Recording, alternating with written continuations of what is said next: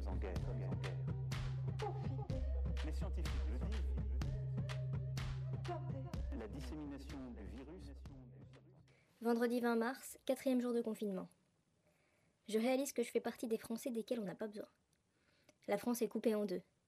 Il y a d'un côté ceux à qui on intime l'ordre d'aller travailler parce que leur travail est vital pour la nation, et de l'autre, ceux à qui on ordonne de rester chez eux, parce qu'ils ne servent à rien. Certains parlent d'une injonction paradoxale. À mon avis, il s'agit juste de savoir à quel camp on appartient. Moi, je suis du côté des inutiles. J'assume. Sur Facebook, j'ai vu passer une publication qui disait Vos grands-parents étaient appelés pour la guerre. Vous êtes appelés à rester sur votre canapé. Courage. Vous allez y arriver. Moi, ça me va très bien d'être un héros en restant sur mon canapé. Mais avouez que c'est pas très viril. Rester sur son canapé à prendre l'apéro en regardant la télé, c'est ce qu'on fait tous après une bonne semaine de travail. On a tous un côté gros bouffe franchouillard. Mais c'est pas très glorieux. Et là, on nous demande d'être des gros cons toute la semaine. Difficile à accepter pour qui veut d'abord être un héros. Il paraît que la moyenne d'heures passées par jour devant la télé explose, ce qui fait que les animateurs télé passent dans la catégorie des Français dont l'activité est indispensable à la société. Et si on arrêtait de diffuser les programmes, qu'on fermait les télés?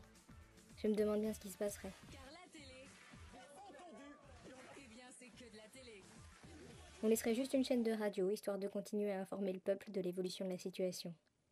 J'ose pas imaginer. J'aurais mon mari sur le dos toute la journée. Et ce serait pas bon pour notre couple. J'ai discuté avec ma sœur hier au téléphone. Elle n'arrête pas de s'engueuler avec sa compagne depuis trois jours. À mon avis, le taux de divorce va monter en flèche dès qu'on pourra sortir. Tout le monde va se précipiter chez son avocat espérant enfin une délivrance totale. J'ai eu des nouvelles de presque toutes mes amies, même celles avec qui je n'avais plus de contact depuis plusieurs années. C'est marrant d'observer comment cette situation d'isolement conduit tout le monde à essayer de se rapprocher de ceux qu'il aime. C'est plutôt enthousiasmant, je trouve. D'ailleurs, j'ai appris que le père d'une très vieille amie était hospitalisé. Il a été testé positif, comme on dit. Pour le moment, il n'a pas besoin d'assistance respiratoire. Il a plus de 60 ans, j'espère que ça va aller, qu'il va s'en tirer. C'est bizarre de connaître quelqu'un qui est touché. C'est comme si ça devenait plus réel. Et en même temps, il aurait très bien pu avoir la grippe ou le cancer. J'ai toujours du mal à comprendre pourquoi dans le cas de ce virus on prend autant de mesures. Et des mesures aussi drastiques au point de mettre en péril notre économie.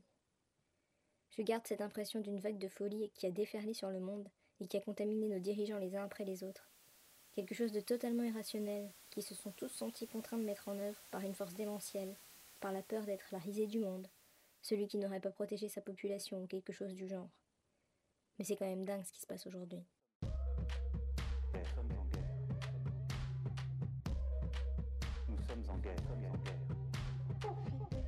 Les scientifiques le disent. La dissémination du virus. Nous sommes en guerre.